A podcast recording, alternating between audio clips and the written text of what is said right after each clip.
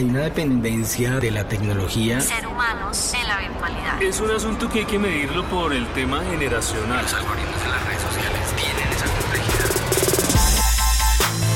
Hemos llegado a un punto en el que pasamos más tiempo frente a las pantallas que frente a las personas. Y eso tiene efectos perturbadores que no solemos percibir. Sigmund Bauman. Un espacio para comprender la época actual a través de la relación del ser humano con las pantallas. 13 presenta Entre pantallas.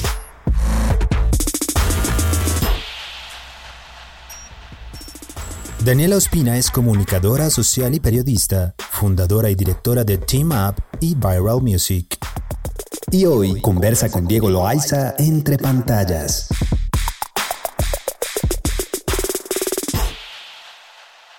En el capítulo de hoy me encuentro con Daniela Ospina, comunicadora social y periodista, y también con estudios en marketing estratégico. ¿Es así, Daniela? Así es, muchas gracias por la invitación. ¿Qué es eso del marketing estratégico? Bueno, el marketing estratégico es una forma de hacer marketing en la que tenemos que dejar bien cerrados todos los pilares que se necesitan para llegar un proyecto a su cometido. En mi caso, que trabajo en la música, lo que hacemos es revisar todos los pilares eh, y poder trabajar para lograr el objetivo. Por ejemplo, ya sea un lanzamiento de una canción, de un álbum completo, las ventas de un show, eh, etcétera. O sea, todo lo que implique un proyecto musical, cómo hacemos esa eh, atracción, fidelización, la conversión del público potencial de ese proyecto. Dice Simon Bauman que pasamos más tiempo frente a las pantallas que frente a las personas. ¿Será cierto, Daniela? La verdad, sí. Y más aún después de la pandemia. O sea, si antes nuestra conexión con las pantallas era muy importante, ya en los últimos dos años es determinante. Pareciera que ya no podemos hacer nada sin, sin las pantallas. Eh, al lugar a donde vayamos hay una pantalla. Eso eh, ¿qué impactos crees que tenga en nuestras vidas, en nuestra realidad y en nuestra cotidianidad? Las pantallas configuran totalmente la forma en que nos relacionamos actualmente. Las pantallas se han convertido en un elemento absolutamente necesario para todos. O sea, es tan definitivo de verdad la forma en la que las pantallas se se han metido en nuestra vida y nos hacen depender de ellas, que hoy creo que en casi absolutamente todos los roles ellas son necesarias. Sí, y también configuran unos, unas maneras de vivir y convivir, entendiendo que encontramos un mundo offline, tenemos una vida en este mundo orgánico y físico y otra vida en un mundo virtual y digital. Eh, ¿Lo ves así también? Eso que mencionas me parece muy importante porque siento que hay personas que creen que su personalidad digital es como un alter ego, no son ellos. Y yo realmente creo que sí es una extensión de nosotros. Pero incluso aunque haya personas que tengan eh, una posición de troll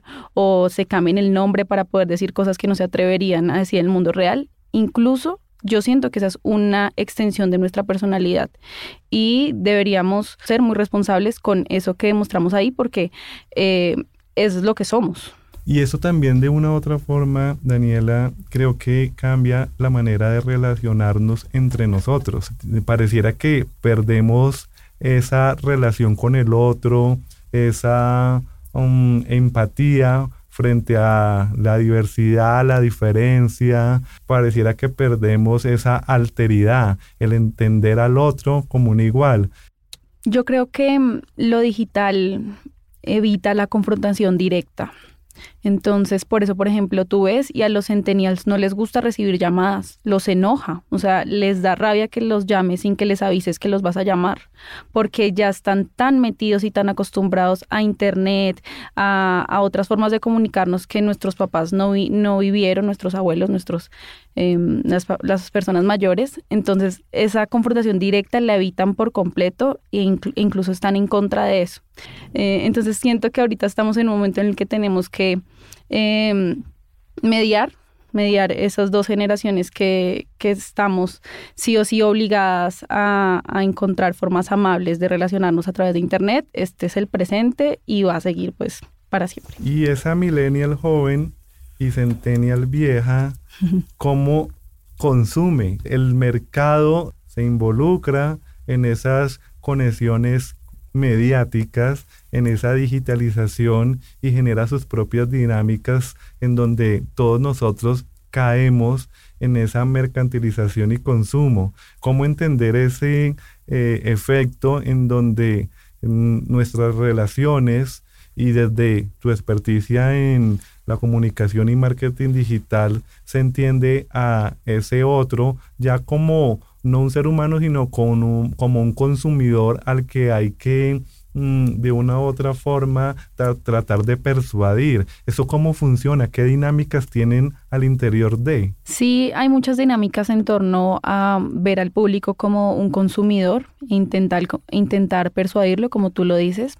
En el caso de la música plantea muchos retos porque muchos artistas no quieren sentir que le están vendiendo constantemente algo a su audiencia y muchos están mucho más conectados con su parte artística y no quieren eh, verse como un comercial más, pero en cierto punto o Internet sí los lleva a eso, sí los lleva a ver, ok, quiero hacer un show en un venue de mil personas, eso no se va a vender si no hago unos esfuerzos en pauta, si no hago unos esfuerzos en cómo lo comunico, si no voy a prensa, si no, o sea, si no hago una serie de acciones que permitan comunicar de la manera más asertiva posible eh, un show un concierto, un álbum, alguna, alguna producción del artista, pues va a ser imposible que llegue a, su fin. Entonces, realmente la forma en que se ve al público como meros consumidores sí es algo que está ahí, pero sí es algo que también nos estamos preguntando quienes estamos tras bambalinas trabajando en los proyectos para poder lograr las cosas sin intentar eh, estar vendiendo todo el tiempo y mercantilizar a las personas. Contra lo que no podemos tener mucho control, porque ya viene prefabricado, y son los algoritmos de las diferentes plataformas y la inteligencia artificial, si se quiere también decir, las que nos dicen qué consumir, nos dejan poco margen de tomar decisiones. Nos conocen más los algoritmos que nosotros mismos. Eh, es, este ejercicio de los algoritmos, cómo se entiende y cómo se da al interior de todo este funcionamiento. Los algoritmos cada vez son más inteligentes, cada vez entienden mucho mejor a los consumidores, que somos nosotros que estamos todo el día pegados en, al celular.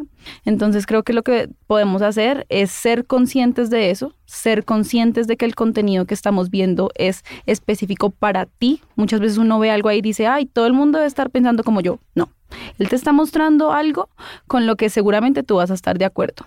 La posibilidad de que te muestre contenidos fuera de tu espectro ideológico o de temas que te interesen es muy baja.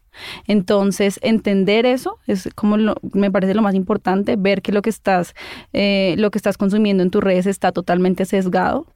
Y a partir de eso, pues tú empezar a enseñarle al algoritmo qué es lo que quieres ver. Quisiera saber tu opinión con respecto hacia dónde va esto. Eh, ya tenemos pistas en torno a prácticas como el metaverso o tal vez realidades como el Internet de las Cosas, velocidades ya no de 3G ni de 4G, sino de 5G, ah, eh, eh, cada vez nuevas plataformas, aplicaciones, emprendimientos. Eh, en unos años, ¿qué más va a pasar? ¿Qué vamos a tener? ¿Cómo la ves tú?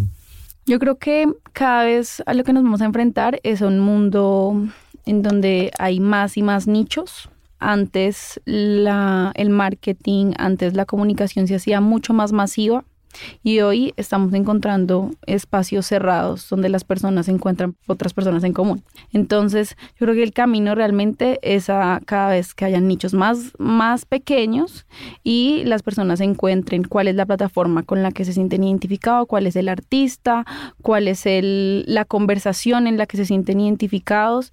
Y pues nosotros tenemos que afrontar esta realidad y ubicarnos en el espacio en el que, en el que mejor nos sintamos. Entonces, aún estamos como a la expectativa de cómo esto se incrusta cada vez más en nuestras vidas, pero sí es, es una realidad muy grande. Los NFTs, por ejemplo, muchos proyectos artísticos en el último año decidieron que sus piezas musicales, ya sean los artes de, su música o las mismas canciones, se convirtieran en NFTs y las personas pudieran poseer eh, esa, esa obra digital.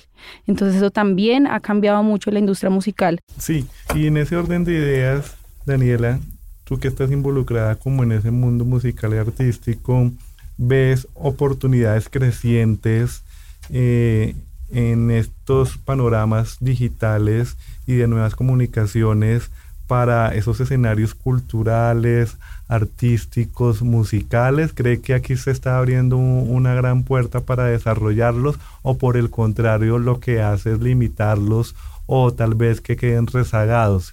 ¿Cómo lo entenderías tú? Yo creo que tiene, trae muchas oportunidades, muchísimas. Antes para poder posicionar una canción se necesitaba un presupuesto muy grande para pagarle a la radio, para promocionarlo en medios tradicionales, para hacer grandes pautas incluso en redes sociales.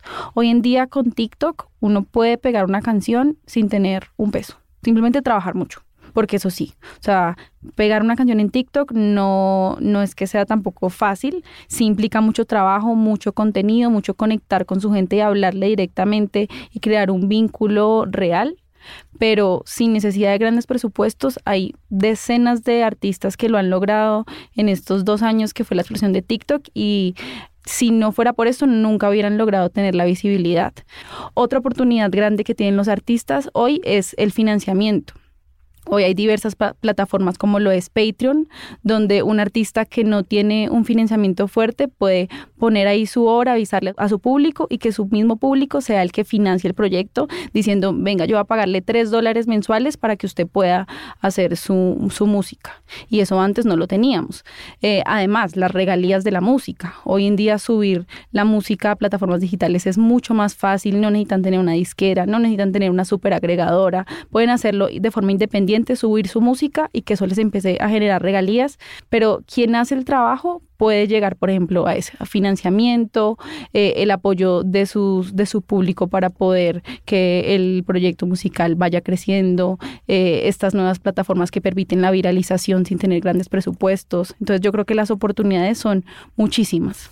Y ya para finalizar, Daniela, un poco este ejercicio de contenido también va en un sentido y es algo que se ha venido analizando y que de una u otra forma quisiéramos como respondernos. Y se está empezando a hablar de un Homo pantallus, es decir, un Homo sapiens que de una u otra forma se vuelve pantallus por esa relación que tiene constantemente en su realidad y cotidianidad con las pantallas podríamos, Daniela, nosotros simplificar o encajar a ese Homo sapiens, a ese ser humano, en hoy un Homo pantallus? Sí, totalmente. Y además, o sea, no solamente las pantallas, por ejemplo, que ahora la forma de consumir televisión es muy distinta porque tú estás viendo el programa, pero lo estás comentando a la vez por Twitter, tienes el celular en la mano em, y, por ejemplo, tienes también un iPad por ahí, o, sea, o tienes el, el, Apple Watch que también me está leyendo los mensajes todo el tiempo. Entonces, yo estoy aquí, pero estoy viendo que de WhatsApp me están diciendo cosas de trabajo. Entonces, sí, o sea, totalmente cierto que estamos absolutamente conectados a través de las pantallas y ya en cada también hay una multiplicidad de formatos gigante. No solamente hay multiplicidad de pantallas, sino multiplicidad de formatos y nosotros que estamos como generando contenido tenemos que eh, entender todos estos canales, entender cómo se comunica cada uno y poder aprovecharlos para, para llegarle a la audiencia, porque si no lo hacemos a través de todos estos formatos, es mucho menos probable que le lleguemos a la gente. Entonces sí es muy retador esto de la multiplicidad de las pantallas, multiplicidad de formatos y jugar con ellos porque eso no va a cambiar. Lo que tenemos que es entenderlo, aprovecharlo y poder llegarle a la gente a través de esos canales. Daniela Ospina, comunicadora social y periodista y experta en marketing estratégico, nos acompañó en el capítulo de hoy. Daniela, de verdad, muchas gracias y por ser parte de estos especiales 13 de verdad que fue un placer conversar contigo. Muchísimas gracias por la oportunidad, por el espacio. Me parece muy, muy importante que se abran estas discusiones sobre este tema que nos afecta a todos. Muchas gracias. Entre pantallas. Dirección y conducción, Diego Loaiza. Producción, Diana Rincón. Ingeniería de sonido, David Puentes. Una producción de Canal 13. Copyright 2022. Este programa fue financiado a través del Fondo Único de las Tecnologías de la Información y las Comunicaciones, MINTIC.